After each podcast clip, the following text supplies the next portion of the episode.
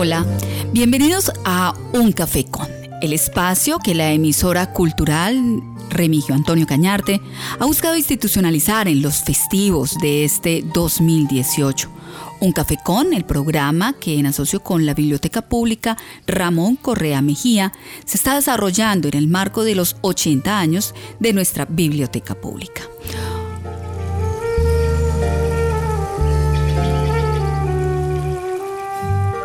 Y en este café con vamos a dar una segunda parte a un especial que hemos decidido construir a partir de un conversatorio que se cumplió en días pasados en la biblioteca pública con el doctor Hernán Peláez Restrepo. Ya lo tuvimos en el festivo anterior, en un programa especial, en una entrevista especial que le pudimos realizar aquí en cabina. Pero toda la magia, todas las historias, toda la experiencia que el doctor Hernán Peláez compartió en la biblioteca pública con más de 150 asistentes, eh, fue de tal magnitud y consideramos que es de tal riqueza que hemos decidido construir esta segunda parte de un café con Hernán Peláez Restrepo para que ustedes disfruten y puedan conocer un poco más de sus historias del fútbol, del Deportivo Pereira, de la música y esta conversación amena que sostuvo con Andrés Botero, periodista de la ciudad, director de noticias en Ecos 1360, y con los asistentes, con quienes estuvo reunido por un poco más de dos horas. Así que les damos la bienvenida a este café con Hernán Peláez Restrepo, segunda parte.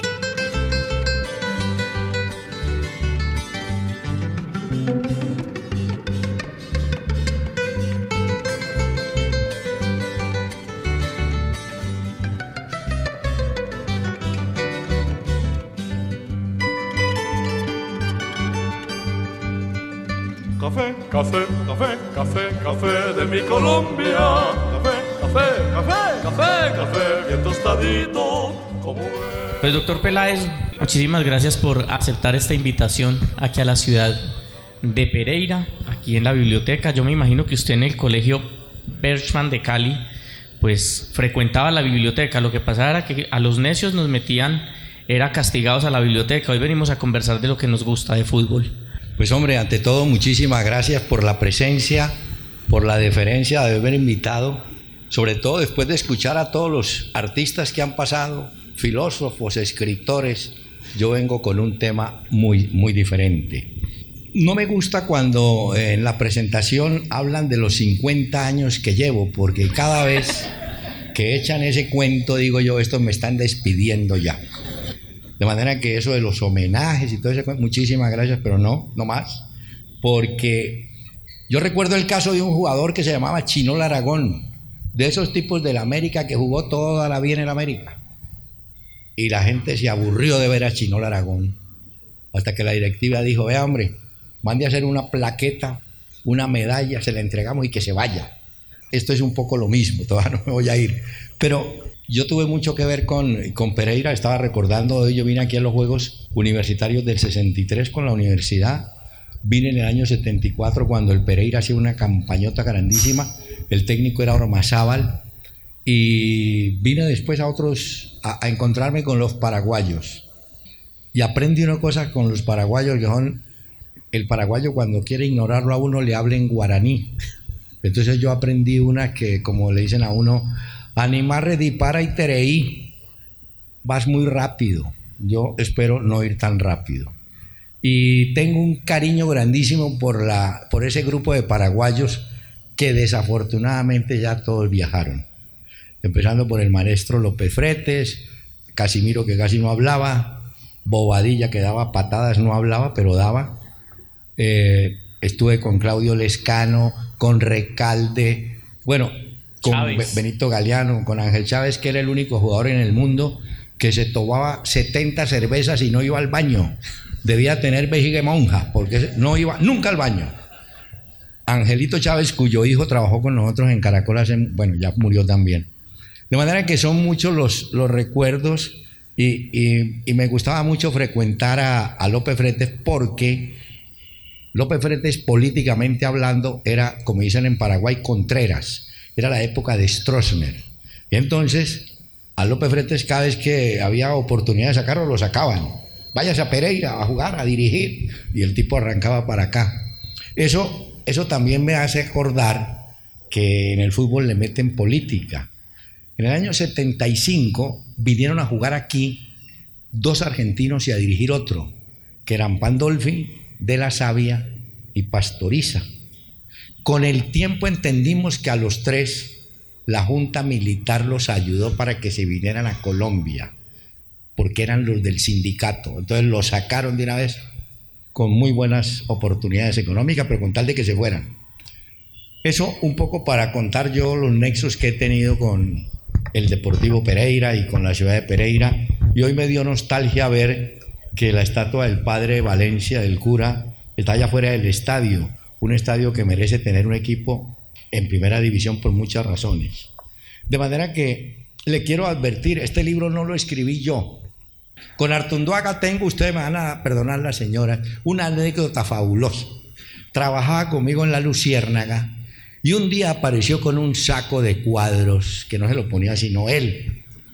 Todavía lo debe tener. No, claro. Entonces yo le dije, a, eh, Artunduaga, cuando vamos a algunas presentaciones, no te vas a quitar el saco porque a la gente le va a dar risa apenas vean lo lobo que es ese saco que tenés. Bueno, pasaron los años y un día me llama muy serio, pero muy serio, me aparta, no hayamos empezado el programa, me dice, oiga hombre, yo le tengo que agradecer a la Luciérnaga que han logrado cambiar, variar mi imagen. Dijo, hombre, no, me alegra muchísimo. ¿Y cómo así? Dijo, sí, la gente cuando me oía decía, Artunduaga viejo, hijo de puta. Ahora me oyen y dicen, Artunduaga, pobre hijo de puta. O sea, hay un sentimiento de compasión hacia mi imagen.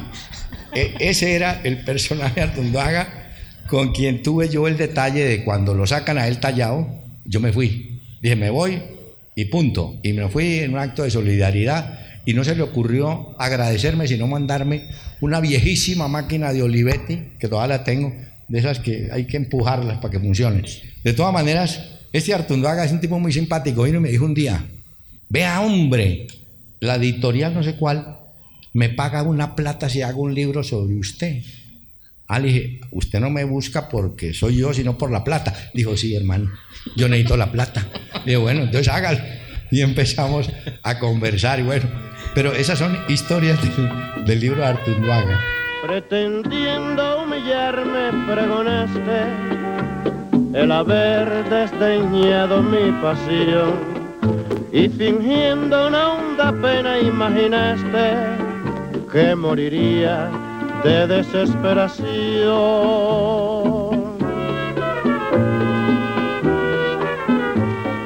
Total, si me hubieras querido, ya me hubiera olvidado de tu querer. Ya ves que fue tiempo perdido el que tú has meditado para ahora decirme que no puede ser. Si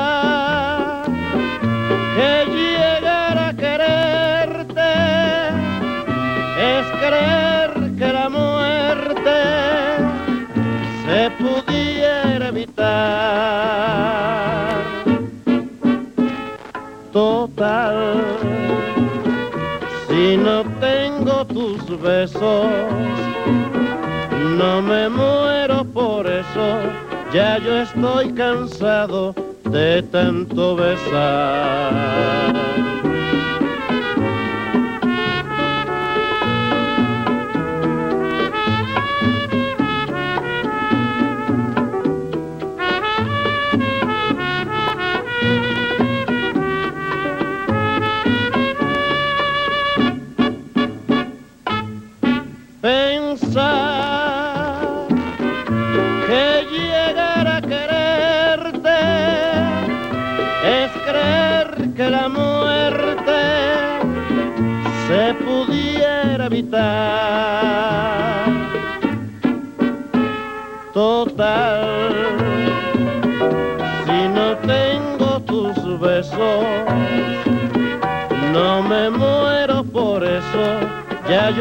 Estoy cansado de tanto besar. Viví sin conocerte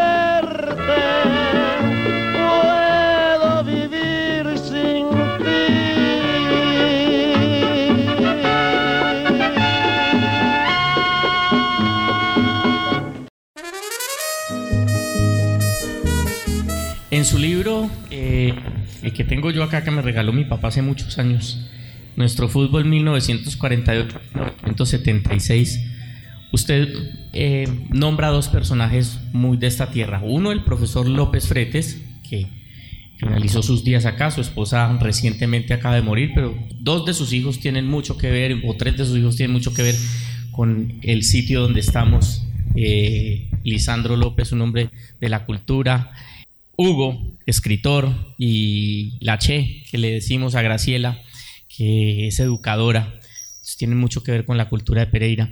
Ese hombre, ¿qué tantas anécdotas le contó César López Fretes para hacer este libro? Porque usted lo nombra a él, y ahorita le voy a dar otro eh, personaje en eso. Es que mire, claro, la historia mm, no la, la olvidan, sino que no la conocen. Si usted mira la foto del, del Pereira, no, la foto de la selección del Paraguay en el Mundial del 50, en la foto están por lo menos cuatro jugadores que fueron aquí del Pereira, el arquero Marcelino Vargas, estaba Enrique Ábalos, estaba López Fretes, o sea, venían jugadores mundial, y entonces uno habla de los mundialistas del Cúcuta, sí, pero los del Pereira también jugaron mundial. Pero más que todo yo hablaba con, López Fretes de la parte política porque hablábamos del caso de Stroessner de la dictadura que vivía Paraguay y cómo la manejaba y cómo se había metido en el fútbol. Pero además un tipo de una tranquilidad, de un ojo, eh, un tipo agradabilísimo. Con él y con Raúl Navarro, en el año 75, nos pegamos una rasca en el Hotel Bolívar de Medellín. Resulta que entramos a la habitación con López Fretes y de pronto veo que él mete la mano a hoja de la cama y va sacando la botella, en esa época un brandy, Remy Martin. Bueno, pero para decirle que era esa gente que contaba historias, que analizaba, que hablaba, eh, eso es una cosa que uno, yo tendría que agradecerla porque yo le digo a los muchachos de hoy que siempre me preguntan, eh, ¿qué consejo nos da? No, mire, el primer consejo es que miren el internet y no le crean todo lo que dice ahí, porque ahí le meten el gol. Desconfíen de todo, que es la única razón que tiene el, periodista para salir adelante, desconfiar de lo que le dicen o de lo que oyen. Por eso yo soy enemigo de las ruedas de prensa, porque en la rueda de prensa la convoca el que sea, eh, Timochenko, Santriz o Santos, y uno va a esas ruedas de prensa es a oír lo que ellos quieren decir, no lo que uno quiere preguntar. Entonces eso está prácticamente devaluado, o por lo menos no, no haría que tenerlo. Pero uno en su época aprendiera con ellos, hablando con ellos, viviendo con ellos, compartiendo. Eh, en estos días vi que Falcioni está con, debe tener cáncer porque ese sí se fumó todo lo que encontró. Y resulta que con Falcioni viajamos en la Copa Libertadores con el América y el médico Cho Uribe, el técnico, un tipo muy disciplinado. Al único tipo que dejaba fumar era Falcioni. Y Falcioni en esa época en los aviones se podía fumar en la parte de atrás. Yo fumo pipa y me iba con Falcioni a fumar allá y ese sí fumaba todo. Pues yo creo que debe tener cáncer de todo, de garganta, de todo. Pero era un tipo muy, muy entretenido. Eh, había tipos como este Cabañas, que era un tipo muy locuaz también. Pero uno en el contacto con ellos es que va, va entendiendo con una condición, respetar la intimidad. Yo tengo un compañero que no lo quiero nombrar, un poquito gordo, que en algunos programas que yo hacía con él me decía, claro, es que usted protege los borrachos. Le dije, pero ¿cómo no los voy a proteger si yo bebí con ellos? ¿Qué tal yo salir a decir, no, no, no, no tomen que eso es malísimo? Si yo tomé con ellos. Yo, yo tomaba con ese Pacho García, con el Chonto Gaviria, con Mura, con toda esa gente. yo le decía a mi, a mi amigo, ¿cómo voy a cómo salir yo de moralista si me las bebí con ellos? Entonces, pero ese tipo de contactos le va dando un crecimiento a uno para echar un cuento, ¿no? Eh, hablando del cuento, yo le comentaba a Carolina hoy que veníamos, en la radio no hay sino un cuento, no hay más porque a uno no lo ven. Si fuera reina de belleza lo verían y cómo se viste. En radio no. Y yo contrato a un señor argentino que hacía tango, Rubén Rafa. Yo era director de la cadena y lo contrato porque alguien me lo recomendó, mira que es bueno y tal. Como ven argentino, una carreta brava. Y hace el primer programa de tangos. Y entonces ese día me dice él, doctor, ¿a qué horas voy? Y dije, a la una de la mañana. Y me dijo, uy, precioso horario. Buenísimo. Bueno, hace el primer programa y yo lo chequeo. Y al otro día él viene, entra todo, todo vio el programa que hice. Le dije, Rafa, usted no se puede equivocar, usted no puede confundir a dos cantantes, no puede confundir a Alberto Morán con Alberto Castillo. Y el tipo me dice, me mató, me dijo, doctor, una de la mañana, Castillo Moranda, la misma vaina que canten. Porque era, eh, pero tenía un cuento, el tipo tenía una carreta, yo le decía, pero, pero, ¿cómo así que? Y entonces él empezaba a contar, y estaba en la esquina, y ¿cuál esquina? Pero él, él tenía esa carreta y ese cuento y envolvía. Cuando los españoles compraron Caracol, yo estaba en la oficina y entró uno de los españoles que acaba de llegar, yo lo conocía, y estaba Rafa sentado. Entonces antes de presentarlo le digo, señor Piedra, el español, señor Piedra, le voy a presentar y se para el tipo y le dice, estoy feliz con el salario. El, español quedó desarmado porque yo no, pues este, porque todo el mundo le pida, estoy feliz con mi salario. Pero esos tipos tenían el cuento y ese cuento uno lo alimentaba de todos los, los, los cuentos que oía y de todas las historias, ¿no? Y eso es lo que uno finalmente cuenta. Mire que ahí gana una credibilidad, yo le he contado varias veces.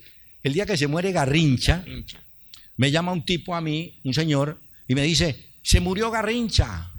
Y yo, señor, qué pena, pero aquí, nosotros en esa época había, estaban las agencias, teníamos la UPI, la Gringa, la France Press, la F, toda esa. Yo le dije, señor, aquí no ha salido nada, en el teletipo se llamaba eso, no ha salido nada de que el tipo se murió. Dice, pero es que yo la acabo de oír en Radio Super. Señor, se murió y el tipo me insistía, pero tienen que decirlo.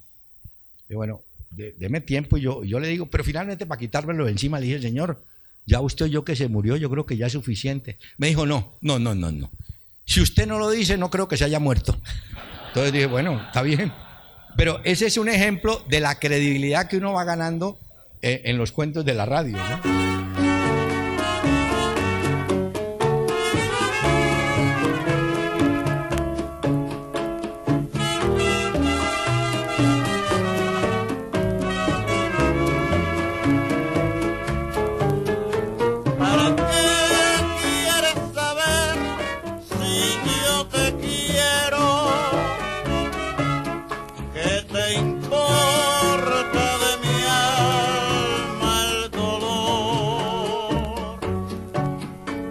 ¿Acaso yo te pregunto?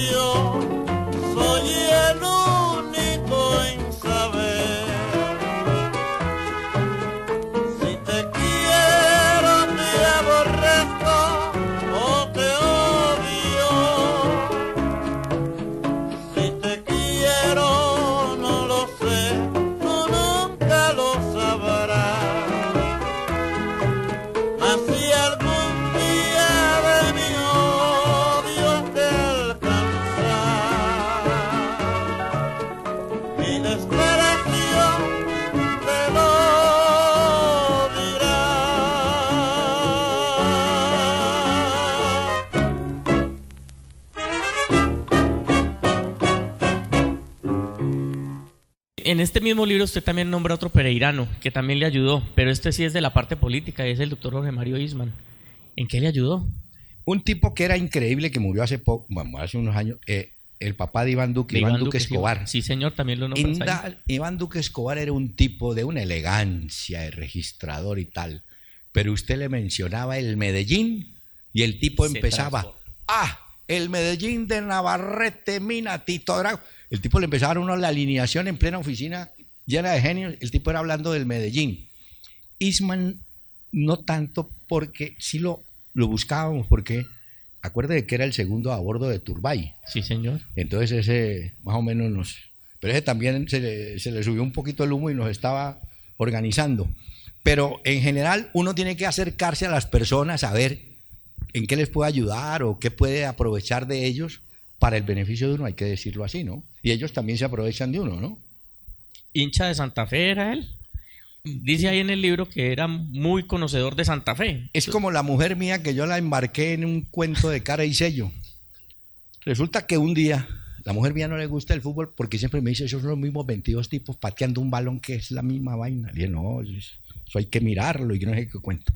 Entonces un día estábamos de novios tal vez, imagina yo de novio, la voy a recoger y el, el Cúcuta había perdido y alguien, compañero de la universidad, le dijo, perdió el Cúcuta. Entonces ella me dice así, pero dice, hola, ¿y qué le pasó al Cúcuta? Dije yo, aquí va a ser. Entonces puse la columna, ¿qué le pasó al Cúcuta? Me empezó a... Bueno, la volvieron hincha del Santa Fe. Y un tipo, para que vean los extremos de los fanáticos, con el tiempo, yo la mencionaba, entonces cuenta, un día un tipo pierde el par- eh, le gana Millonarios a Santa Fe, un clásico. Y nosotros transmitíamos aquí en esta cabina. Va pasando el tipo y me dice, dígale a esa mujer suya que no tiene ni idea de fútbol. Yo, pues sí, yo le digo, porque la gente se va construyendo imágenes de que, ¿no? Porque es lo que la gente oye, ¿no? Café, café, café, café, café de mi Colombia. Café, café, café, café, café, bien tostadito, como el color del Aparte de la ingeniería química donde arrancó, la cual cambió por 22 y un balón eh, todos los domingos, pues también algo muy especial que hay en su vida es la música. ¿De Sí. dónde nace esa, ese gusto y qué es lo que más escucha hoy? Ya. Además de su nieta, con su nieta que escucha reggaetón. Sí, eso es.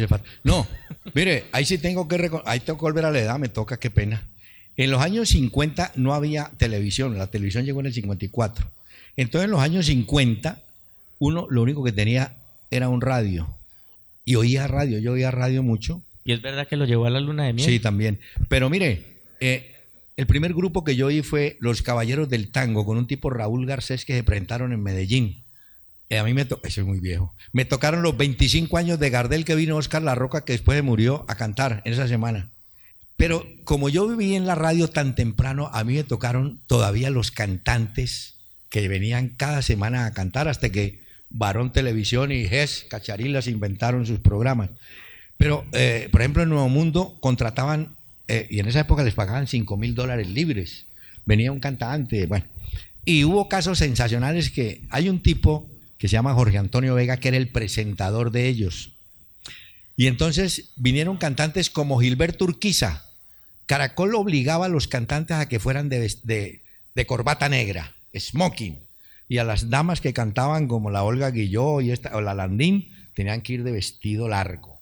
Estaban ensayando con Gilberto Urquiza cuando le dicen a, a Urquiza, bueno, entonces ensayaban a las 11. Bueno, entonces esta noche de, dijo, no, yo voy de chamarra, como dicen los mexicanos, yo voy de chamarra. No, pero voy de chamarra. Entonces le tocó a Vega llamar al presidente de Caracol. Dijo, ¿qué hago? Este tipo se reveló que él no se pone, que se pone chamarra. ¿Qué hacemos? Le póngalo con chamarra. Y se acabaron los smoking y todo ese tipo de cosas. Y hubo cantantes increíbles. Mire que esa Olguita Guillot vino y estaba eh, la orquesta de planta era Don Américo y sus Caribes. Que la gente, la gente sí. Cuando nació Baroni, Quisquera dijo Don Américo y sus Caribes. Eh, era Teresa Gutiérrez la locutora. Bueno, sí, así decía. Ay, el hijo de Don Américo y sus Caribes. Bueno, eh, la historia es que eh, estaba con quién? Con la Guillot. Entonces la Guillot reparte la partitura en la orquesta. Y empezaron a... Y paró. llamó a Vega y dijo, esto no es una orquesta, esto es una banda, no me sirve. Imagínense, y era por la noche, de la, porque en esa época cronometraban las canciones. entre 11 y 12 hacían el ensayo y decía, tienen que ser de 35 minutos las canciones. Bueno, entonces en el desespero Vega salió a la vuelta de Caracol en la 19, había un bar donde se mantenían todos los músicos varados. Y había uno que tocaba piano. Dijo, venga, ayúdeme con esta señora. Pues ese pianista, que sí sabía leer partitura, acompañó a Olguita Guilló mientras Don Américo, dijeron Don América, qué pena, pero su orquesta como que no, no clasifica para esto. Y le decían la temperamental. Hoy a esas mujeres les dice bravas, temperamental, no cual temperamental. Bueno, en eso, entonces yo vuelvo a la, historia. Entonces yo oía música y música y cantantes y tipos de cosas de esas. Y fui una vez con, eh, con, con Yamí, fuimos a ver a Óigame este ya veteranos. El telonero que llaman era Roberto Ledesma, el segundo era Leo Marini y cerraba Daniel Santos. En, eh, un negocio que tenía Janiot. Bueno. ¿Michelangelo? sí, Michelangelo. Ese Ledesma, bueno, un bolerista, pero sin mucho Leo Marini más. Y entra ese viejo Santos. Entra de vestido amarillo y un buzo negro. Y él era canoso entre el viejo y dijo, tuvo un saludo lindísimo. Dijo, todos ustedes han venido porque sus papás o sus abuelos le dijeron, les dijeron quién era yo. Bueno, y empezó a cantar y se ha cantado la despedida y se arrodilló. Bueno, eso casi se revienta ese negocio. Cuando terminó, se fue pues al, no, no había camerino, sino una oficina, se fue allá. Y entonces me dice, Yamid, vamos a convencerlo que nos hable, que nos dé una entrevista. Y entonces entramos. Tenía una de sello negro aquí y un vaso, sin hielo. Oye, chico. Dijo, mira, no, yo no hablo, no hay ninguna entrevista. ¿Disfrutaste lo que canté? Sí, claro. Ah, perfecto, nomás. Y no quiso dar entrevista. Ese era, era un tipo así. Yo contaba hoy que Nelson Pinedo canta en la Sonora porque este de vago no fue. No apareció. Entonces dijeron, oiga, ¿a quién ponemos a cantar? Y entonces alguien dijo, mire, este canta.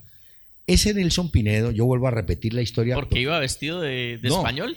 Eh, Nelson Pinedo cantaba en Bogotá en una, en una, ¿cómo se llama? Un grill llamaban en esa época, la caballo, no sé qué. Y vino una orquesta española, Casino de Sevilla, venía de Andalucía, Casino de Sevilla. Y Casino trabaja y se va para Cuba. Y por alguna razón el cantante de la orquesta desertó y se fue. Entonces llaman a Pinedo, a Bogotá. Y Pinedo arranca para Cuba, pues a integrar el grupo. Y decía Pinedo, porque estuvo con nosotros y Marco Aurelio Álvarez, y dice, mire, lo primero que tiene que hacer usted es ponerse un fajín. Dijo Pinedo, ¿cómo así que un fajín? Ah, sí, sí, sí. Tú tienes que ser gitano español. Toma este sombrero cordobés, te pones el fajín y un pantalón bien apretado negro y tienes que hablar como español para poder pasar el casino de Sevilla de Andalucía. El tipo hizo el sacrificio, cantó así y a raíz de eso llegó a la Sonora cuando le dijeron, no, mire, es que no vino Santos, cante usted. Bueno, él reemplaza a Santos, canta, y decía Daniel, eh, decía Pinedo, con el tiempo la bronca que me cogió Daniel Santos, porque pensó que yo le había quitado el puesto, a mí no, yo no lo quité, me llamaron, tuve la oportunidad y ahí me quedé. De manera que todos esos músicos, cantantes, eh, yo nací cuando estaban los cubanos en su apogeo, Celina, el trío Matamoros, hablo de Cali, que era la música cubana de la época, y, mucho después, mi papá era un oyente de... Mi papá oía a Gardelia Corsini, imagínense, del año del ruido, y a, Magaldi. De Magaldi me gustaba la historia, porque Magaldi fue, entre comillas, mozo de Eva Perón. Eva Perón, que después fue la mujer de Perón, era una actriz ahí medio regular, y, Magaldi la, atendía. Y después llegó allá. De manera que Todas esas historias de música se fueron reuniendo y, yo terminé manejando ese tema. Y yo hoy en día la música la pongo en los programas que hago por un solo motivo, porque la gente se acuerde. Porque el tipo oye un bolero ya una persona grande y dice, hombre, yo tuve una novia que le gustaba este bolero o a mi señora. Eso es devolver a la gente en el tiempo. Y tenía yo, mire la gente cómo es de mal pensada, yo hacía un un abrebocas de la mañana con un gringo. Eh, poníamos al gringo para que diera la hora desde no sé qué. Desde de Fort, Collins, Colorado. Y un día quitamos al gringo porque nos dijeron, no, hombre, pongan la, la de aquí. Y la de aquí era una, una grabación que tenía la ETV de una como mexicana. Ella decía, son las 7 de la noche. Pues eso no funcionó. Pusimos a una agencia, no sé cuál era, Leo Burnett, que hiciera una investigación por qué. Porque había que volver a poner al gringo. Y la respuesta fue esta para que vean ustedes cómo es de increíble el oyente.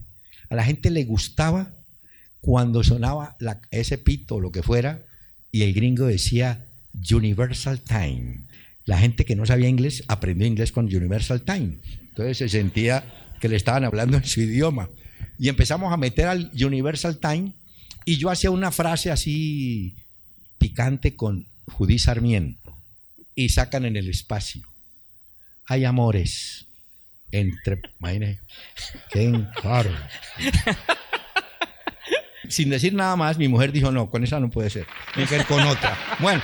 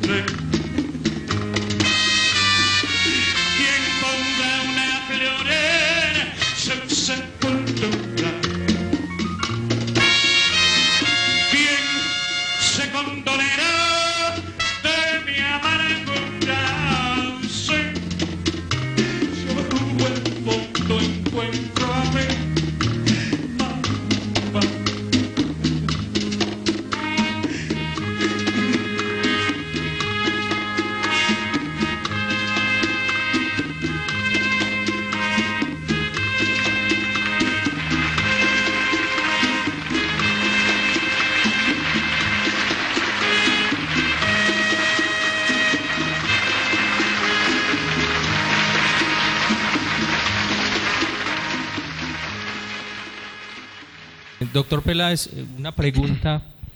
Un periodista que no era de aquí, pero vivió en Pereira y amó al Pereira como si fuera de acá. Pedro León Londoño.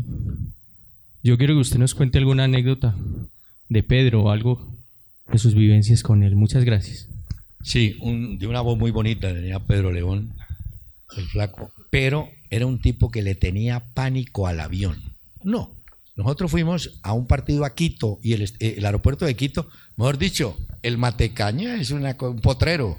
Eso de Quito era chiquitico y está dentro de la ciudad. Y fuimos a salir y de pronto el piloto dijo, no, eso que arranca y vuelve y lo tira. Entonces se bajó Londoño y otro compa. Ah, el otro creo que era Ciro Díaz. Se bajaron. Mire, no hubo poder humano Armenia. rogándoles. Y entonces los tipos de la superstición. No, esto. ¿Y cómo era que un comandante le explicaba? Mire, en las probabilidades hay una en un millón, ya pasó. No nos pasó nada. No va a pasar. Bueno, no lo pudimos convencer y nosotros nos vinimos. Fuimos a Brasil, estamos en la Copa de, bueno, la Copa América, y nos tocó un vuelo fatal en entre Belo Horizonte alguna cosa. Y bueno, y paraban el avión y el aguacero y ta, ta, ta. Y de pronto, eso sí parecían de acá, se sube un tipo de eso y dice, señores, tienen que bajarse tres pasajeros. El negro Perea se metía abajo, a mí no me van a sacar. Y entonces yo me, yo me fui con dos. Y uno de los que iba conmigo, no recuerdo quién, se paró delante de todos los que se habían quedado. Les quiero decir, las probabilidades de que se caigan son altísimas. Se van a joder. Uy, no, qué susto ver- Pero eh, ese era el problema de- de Pedro, los, los nervios. Los nervios.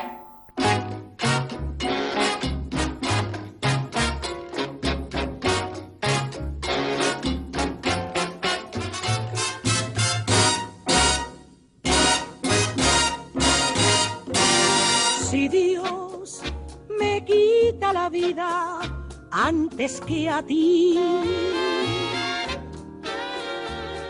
le voy a pedir que concentre mi alma en la tuya para evitar que pueda entrar otro querer a saborear lo que es tan mío. Si Dios me quita la vida antes que a ti,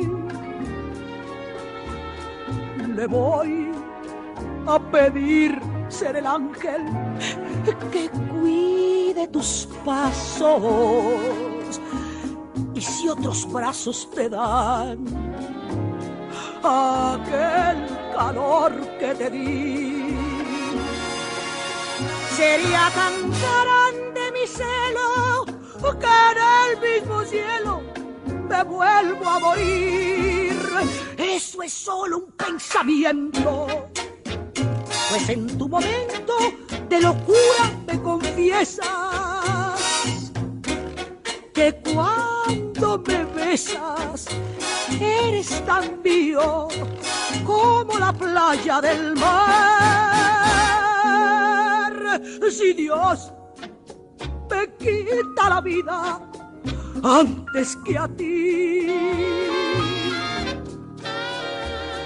le voy a pedir ser el ángel que cuide tus pasos. Si otros brazos te dan aquel calor que te di, sería tan grande mi celo que en el mismo cielo me vuelvo a morir.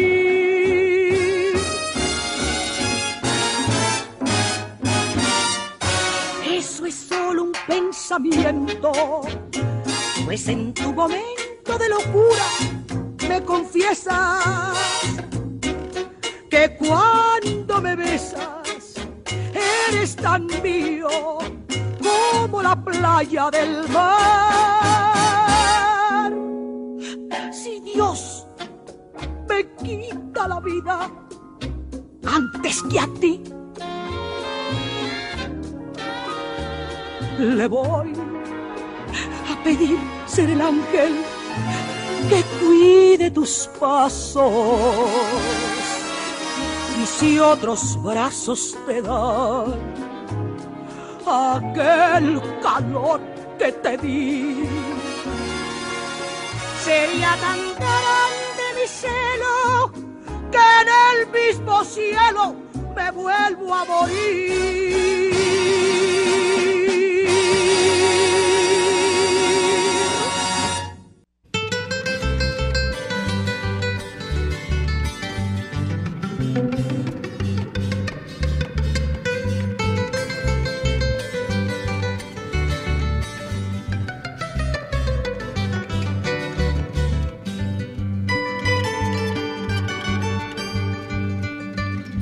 Café, café, café, café, de mi Colombia. Café, café, café, café, café, bien tostadito, como el color del negro. de Usted en sus programas periodísticos ha tenido una pareja que me da la impresión de que lo pone de malo. A Iván y a Gardiazabal. Y usted es el bueno y y ellos el malo. Bueno, ellos por naturaleza son malos. Sí, eso, eso no lo dude usted. Eso sí son malos, pero porque malo, malo, malo. En estos días, eh, Mejía, yo no lo oí, pero cogió a, ese Perdómala y Mayor y le dijo que era el peor. Pero lo mismo le dijo a Tudillo y lo mismo le dijo a Fina. O sea, el disco es el mismo, cambia el personaje y, es malo. Eh, nosotros lo molesta, él, él es serio. Conmigo finalmente yo logré que se riera. Ya con eso gané. Lo, lo hice reír porque le hablaba de la gordura y todas. El gordo, el gordo es muy simpático, sabe mucho, pero él no, según él, para convencerlo tiene que ser un jugador del otro mundo. Entonces, mm, es malo. No, no es que sea malo. No cree en nada. Es icono, ese no cree en nada. El otro Gardiazabal, lo que pasa es que Gardiazabal, aparte de ser malo, tiene mucha información. Y ese es complicado. Cizañoso. Él- él- no, pero tiene, él tiene la información. Hoy hablé con él, porque yo grabo mañana con él temprano. Le dije, ¿vos tenés lo de hidroituango? Me dijo, lo tengo todo, pero me tengo que controlar porque de acuerdo a lo que yo diga se jode un candidato. Dije, no, no, no, no, hermano, después se la cobran a usted, dejemos cosa así. Pero es un tipo, primero muy bien informado, visitado, es hipocondríaco porque mantiene enfermo de todo, pero es un tipo muy, muy claro. Yo les contaba hoy, fuera de micrófono, que cuando yo lo contrato fue a Bogotá una vez, y eso hace como 12 años que fue, porque no va a Bogotá por problemas que tiene de salud. Y entonces, cuando estamos hablando, ya en mi casa estaba la mujer. Le digo, Gardiazabal. Ah, primero le dije, ¿cómo te voy a llamar? Me dijo, Gardiazabal. Le dije, pero tu apellido es Álvarez. Dijo, pero es que Álvarez hay muchos, Gardiazabal no. Ya bueno, entonces Gardiazabal. Entonces Gardiazabal, le digo, va a haber una reacción en las redes, hermano, por su connotación sexual. Y dijo, no te preocupes, porque él habla así, no te preocupes, que eso me pasó cuando yo fui gobernador del Valle. En una rueda de prensa un periodista me insinuó la cosa y yo le dije, vea joven, yo voy a gobernar el Valle con la cabeza y no con el culo, tranquilo. Y así fue. El tipo, y además, ¿tú qué le dices al tipo? Nada. El tipo, eso no tiene, ya cuando, es que, ¿qué más le dice usted? Eh, le decían, le han dicho al principio, le decían marica, loca, sí, y no, pues ya, aguantémoslo así. Eh, de todas maneras, tiene una información porque ese día me dijo, vos no sabes los, él llama pares, que yo tengo en todas las áreas. El día que denunció lo de Arango Bachi, que una cosa gravísima, le dije, Gardiazabal, ¿quién te dio ese dato? Me dijo, una loquita de la Armada. Bueno, entonces dejémoslo así. Pero, pero como le digo, no es que yo los lleve allá, sino que se ponen muy complicados.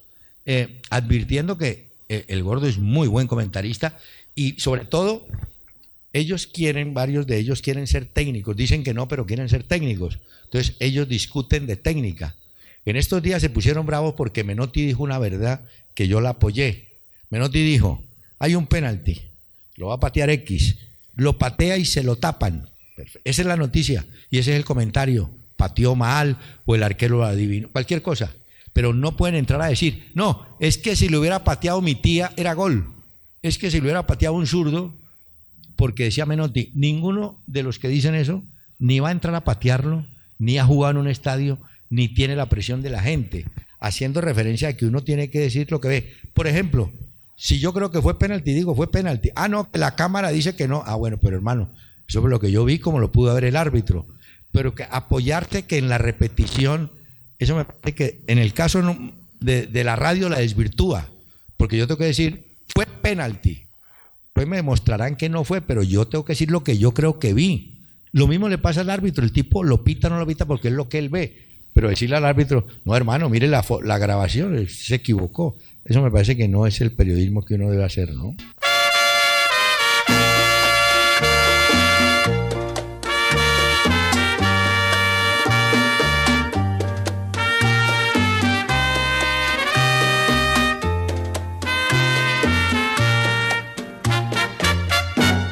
Señora bonita, hay algo en su boca.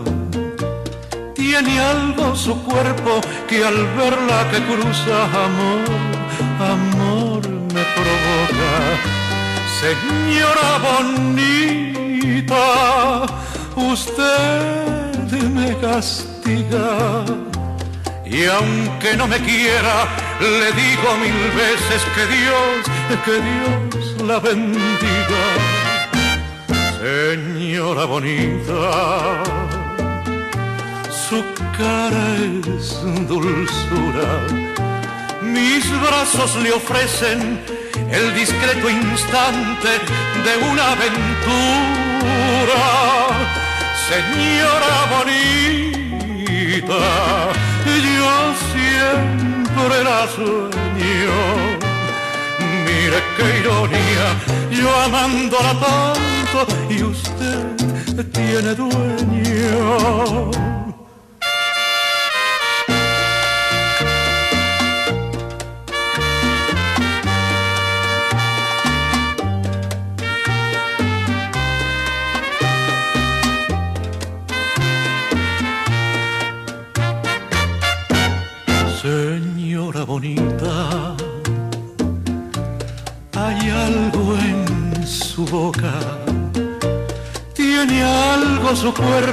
Que al verla que cruza amor, amor me provoca.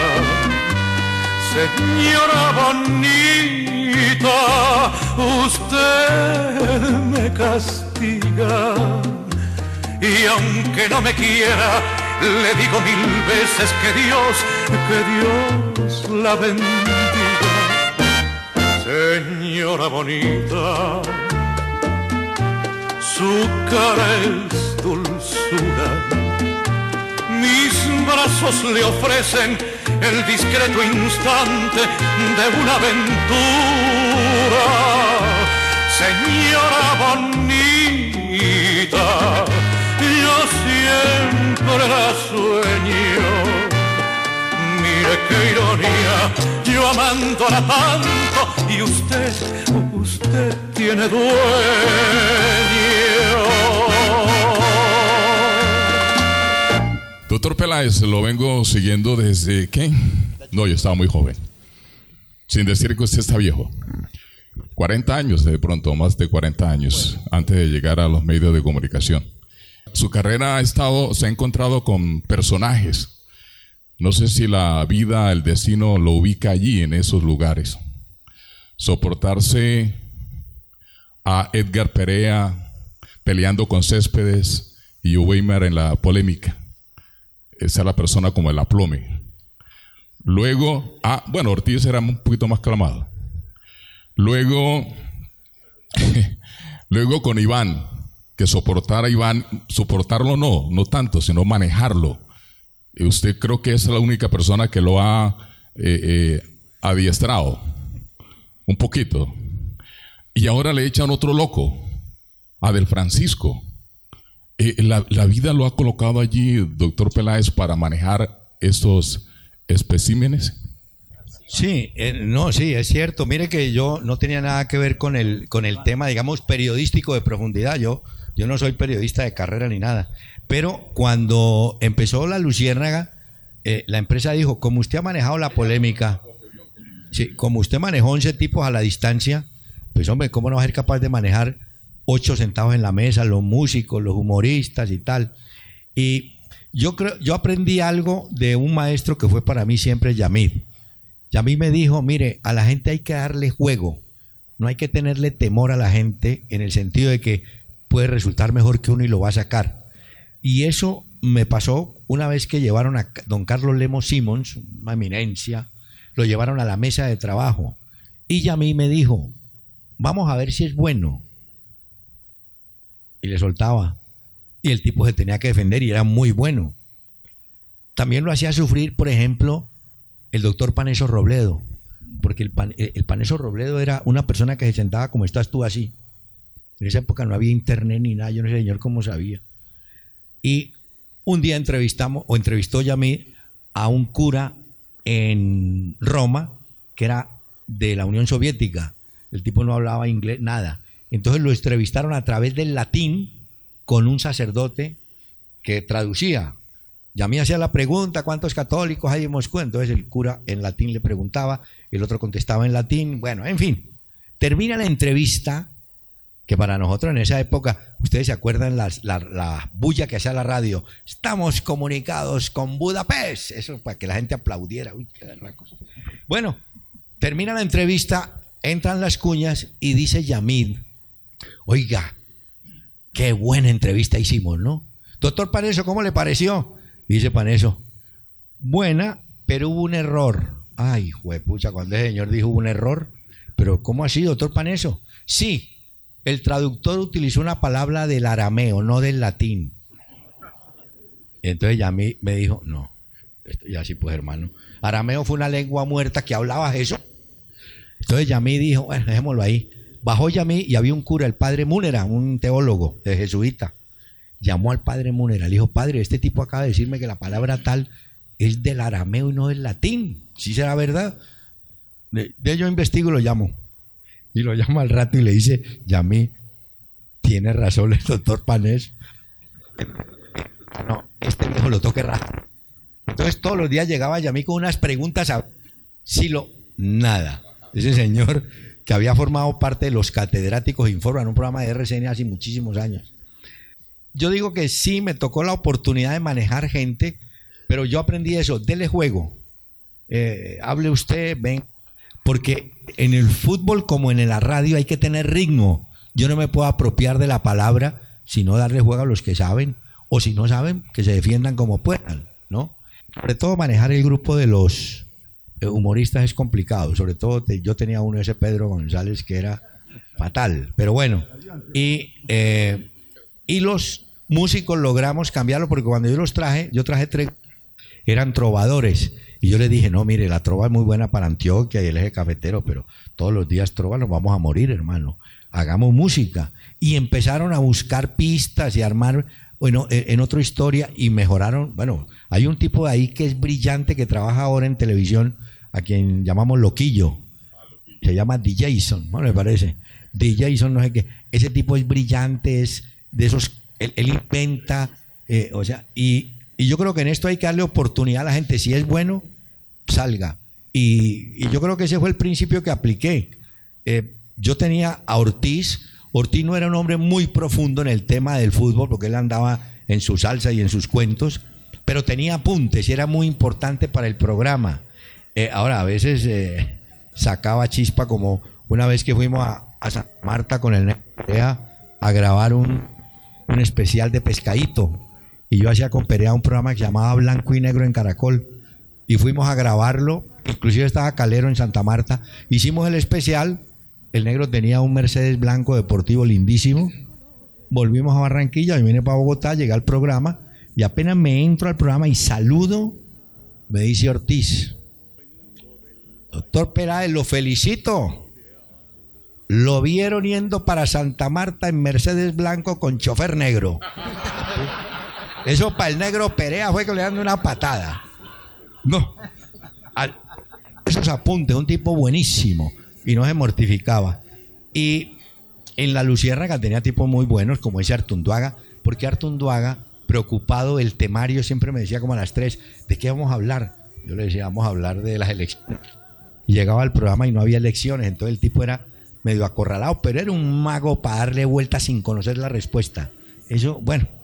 Y encontré tipos muy buenos como ese Rizaloca, el muchacho de Medellín, que ese le saqué un cuento un día, me dice en el programa, doctor, necesito un favor, un permisito, ¿y qué va a hacer? No, es que tengo que hacer un show. Le dije, hombre, un show de Sinatra, usted era una presentación.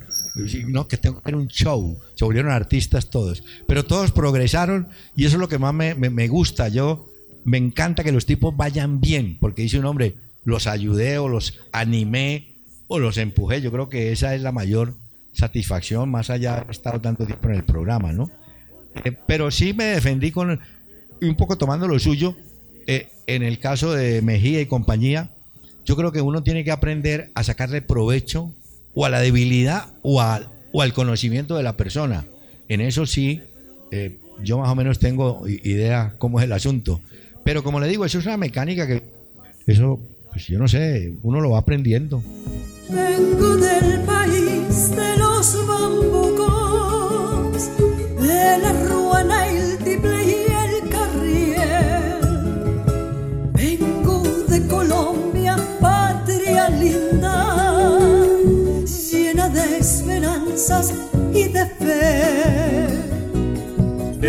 Colombia vengo y me presento con mucho gusto. Soy el café a todo el mundo. Soy el café a todo el mundo. Soy el café.